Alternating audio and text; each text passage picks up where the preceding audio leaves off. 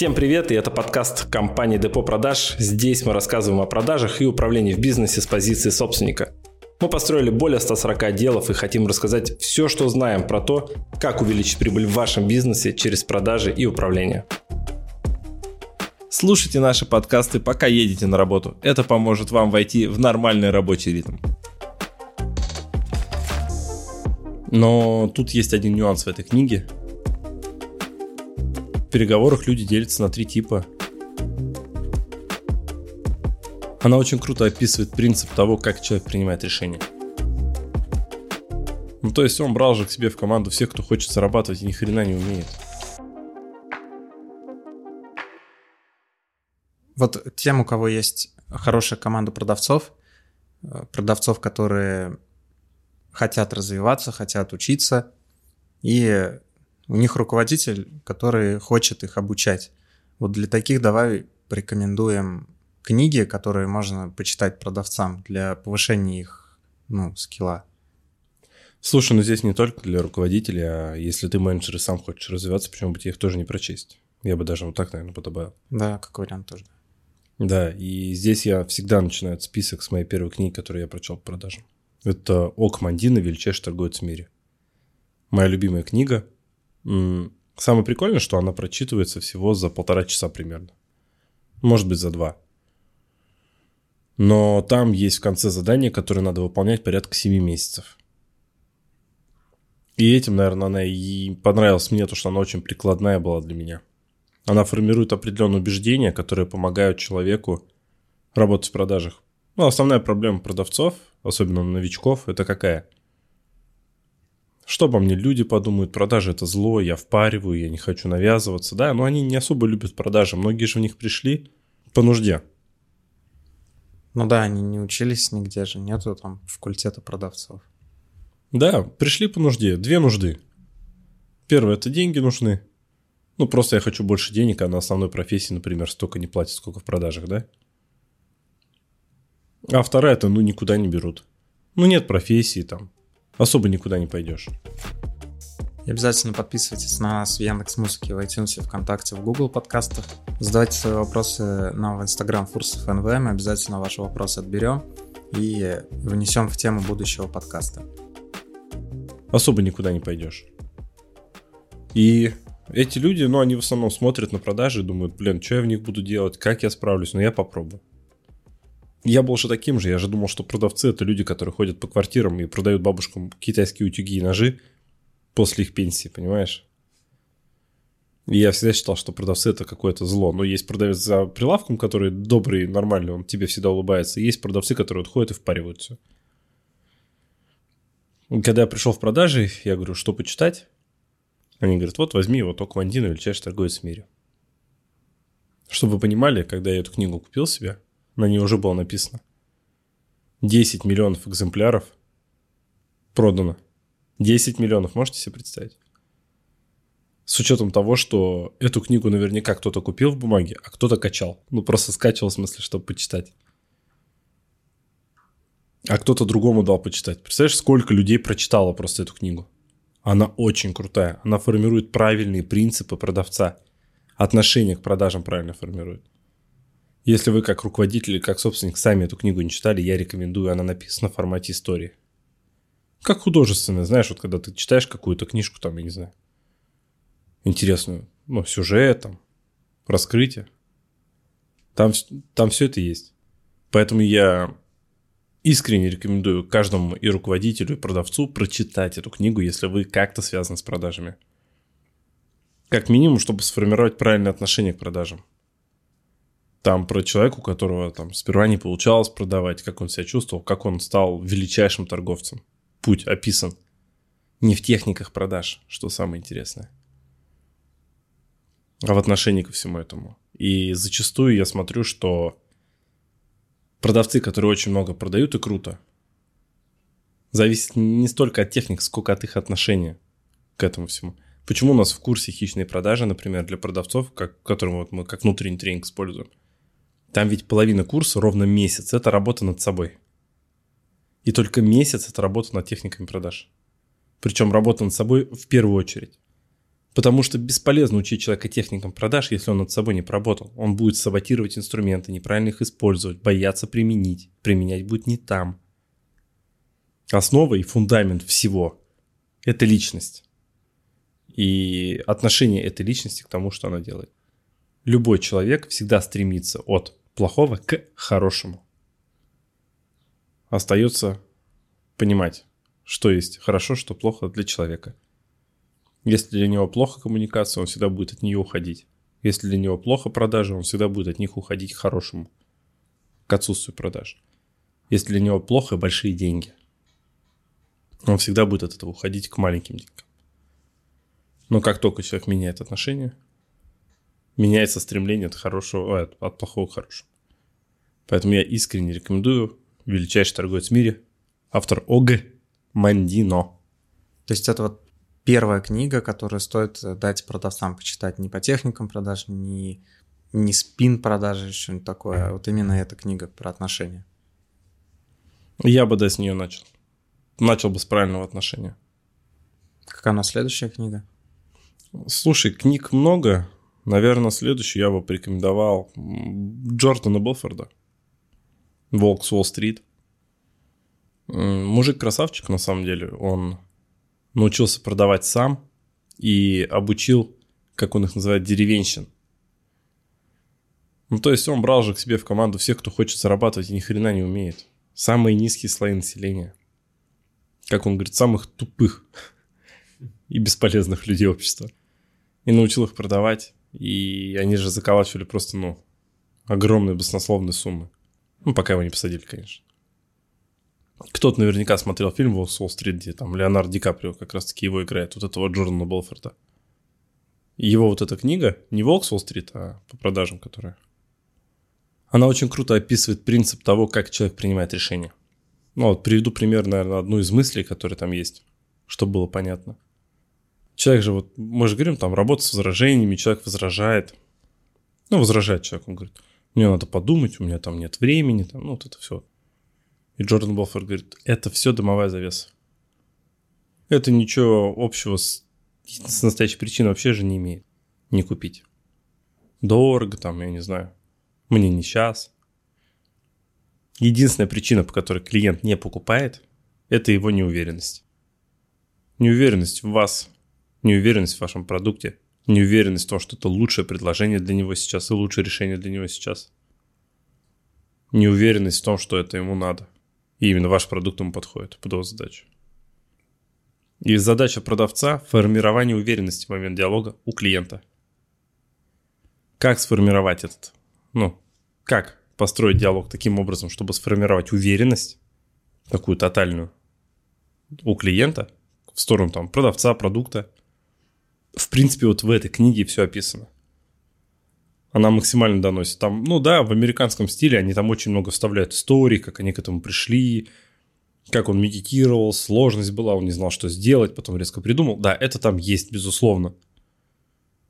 Но если ваша команда или вы поймете основную суть, которая содержится в этой книге, вам продавать будет намного легче, это 100%. Еще из книг я бы порекомендовал «Спин продажи» Нила Рекхама.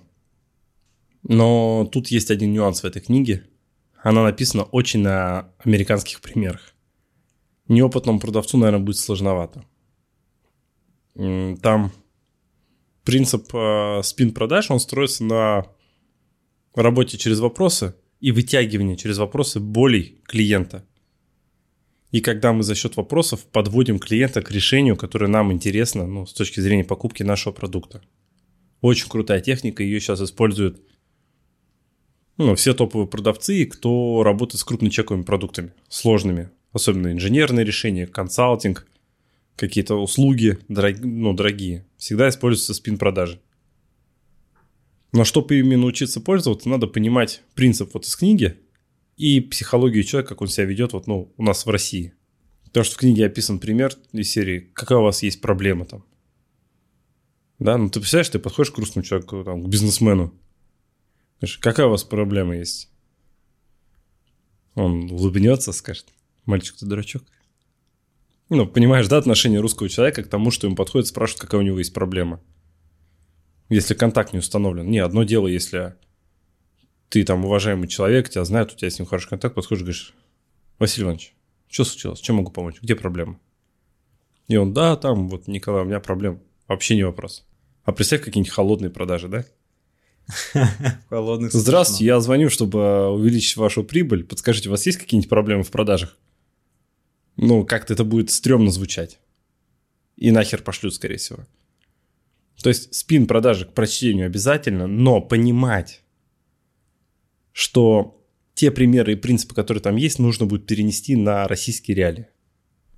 Критически относиться к содержанию все Да, но книга очень крутая. Я говорю, я сам использую эти техники. Просто у меня там все по-другому звучит, не как в книге. Я обучаю своих учеников этому. На всех крупных чековых продуктах, везде, где мы что-то дорого продаем, мы везде используем их. Они лучшие, что может вот, ну, помочь продать дорого.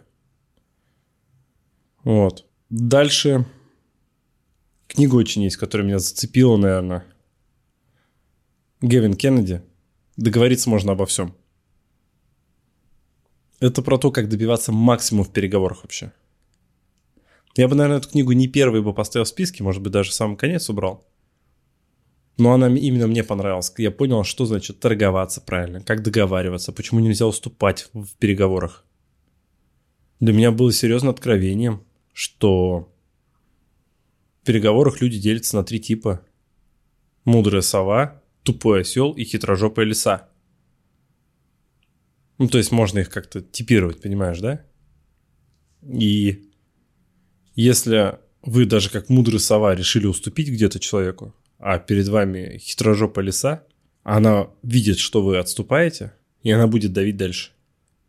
Я лично использовал эту технику, я приходил в магазин, думаю, надо потренироваться. И у меня продавец там, я захожу, смотрю детские, детские ботиночки. Еще старше, у меня было, тогда было года 4, наверное, 3. Я говорю, почем? Она говорит, полторы тысячи. Я говорю, за 500 заберу сейчас. Ну, мы уже померили, все. В смысле за 500 там? Ну, она возмущена, продавец.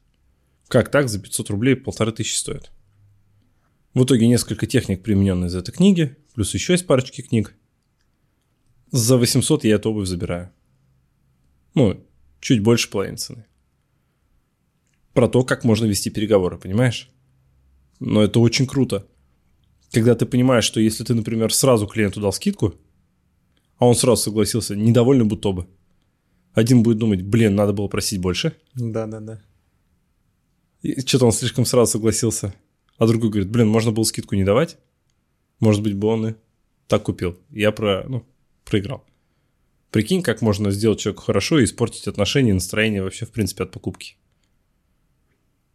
Я об этом раньше не задумывался. Все в этой книге. Договориться можно обо всем. Очень крутая. Ну, давай последнюю книгу, которая которую порекомендуешь? Давай две книги, я просто кратко о них расскажу, просто они попсовые очень сильно. Первое – это Дейл Карнеги «Как заводить друзей и влиять на них». Ну, вообще на людей. На друзей, на людей. Описаны принципы того, как люди выстраивают между собой взаимоотношения. Как строится вот эта коммуникация, чтобы людям было друг с другом рядом комфортно. Люди к тебе хорошо относились, а следственно у тебя было много друзей, и здесь влияние описывается не с точки зрения манипуляции над людьми, а к тому, что если у тебя хорошие отношения с людьми, то тебе же ну, проще намного выстраивать с ними коммуникацию, о чем-то попросить, где-то поддержать даже самому их, правильно? Просто появляется большое количество ресурсов. И вот эта книга, которую я нашел у мамы в шкафу, ну не в шкафу, в кладовке, когда убирался, уже будучи э, владельцем своего бизнеса, я решил там приехать прибраться у родителей, помочь.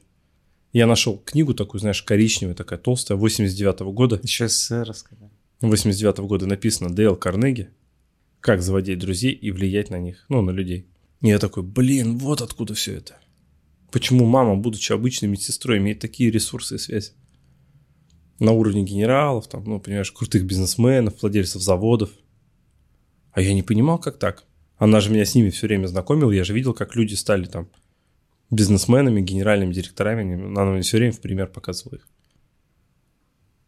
Я понять не мог, откуда. Вот книга. А я ее читал же, когда уже будучи продавцом стал, понимаешь? Я смотрю, а у меня мама с 89 -го года, оказывается, уже прочитала.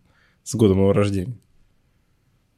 Это очень круто. Так что правильная литература, кстати, у родителей.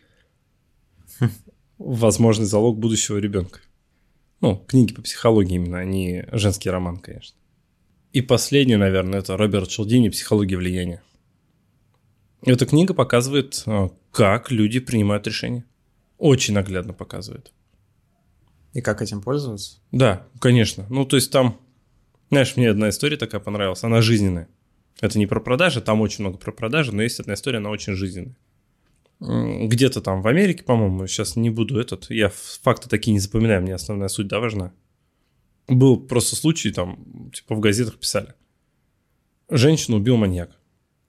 Ну, какой-то мужик, пускай будет не маньяк, какой-то мужик убил девушку. И все бы ничего, но было что-то около 20 или 30 свидетелей всего этого.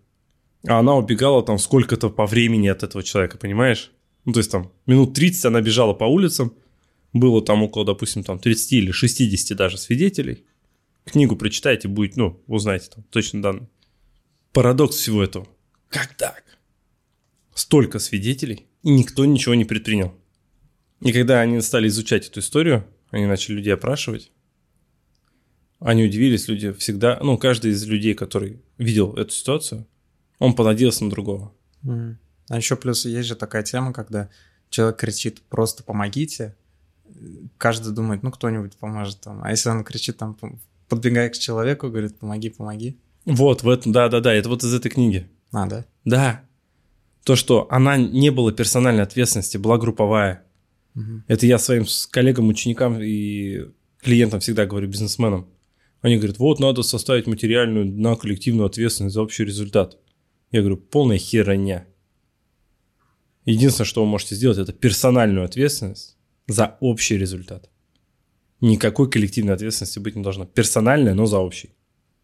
И вот эта книга как раз вот этот блок описывает, что люди, каждый понадеялся на другого. Тот наберет, тот позвонит, этот вызвал полицию. Наверняка уже кто-то вызвал полицию. Ну, не все же дебилы смотреть, как убивают женщину, не вызывать полицию. Понимаешь, да? Они потом эксперимент проводили, вот как раз-таки про что ты говоришь, где человек а, типа ему плохо на улице, и он просит помочь, и там помогает, допустим, там каждый пятый условно. Да? Ну, там два, два человека помогают из десяти, допустим. Но как только ты начинаешь показывать пальцем на конкретного человека, говоришь, помоги мне, пожалуйста, 8 из 10 начинает помогать. Персональная ответственность работает. Так, машина ловится на улице, когда мы не просто пальцем стоим, а показываем машину, допустим, пальцем, говорим, ой, останови, останови, пожалуйста. Угу. То есть конкретного человека просим. Проще поймать машину, если вы вот автостопом куда-то путешествуете или там помощь нужна на дороге. Понимаешь, да? То есть это персональная ответственность. Вот ее лучше всего использовать. Мы так, когда у меня там задание есть, деньги люди попрошайничают на тренингах. Я сам ходил, да, сколько просил. Я это все знаю. И всегда была персональная ответственность, за счет этого можно было быстро собрать все, что нужно. Поэтому вот это, наверное, топчик книг, которые я искренне рекомендую прочитать каждому продавцу который заложит, ну, пускай не всю базу, не весь фундамент, но будет такая основа, которой хватит для того, чтобы ну, сделать определенные рывки в продажах. И обязательно подписывайтесь на нас в Яндекс Музыке, в iTunes, ВКонтакте, в Google подкастах. Задавайте свои вопросы нам в Instagram Фурсов НВ, мы обязательно ваши вопросы отберем и внесем в тему будущего подкаста. Всем спасибо, кто дослушал до этого момента, всем пока. Пока-пока.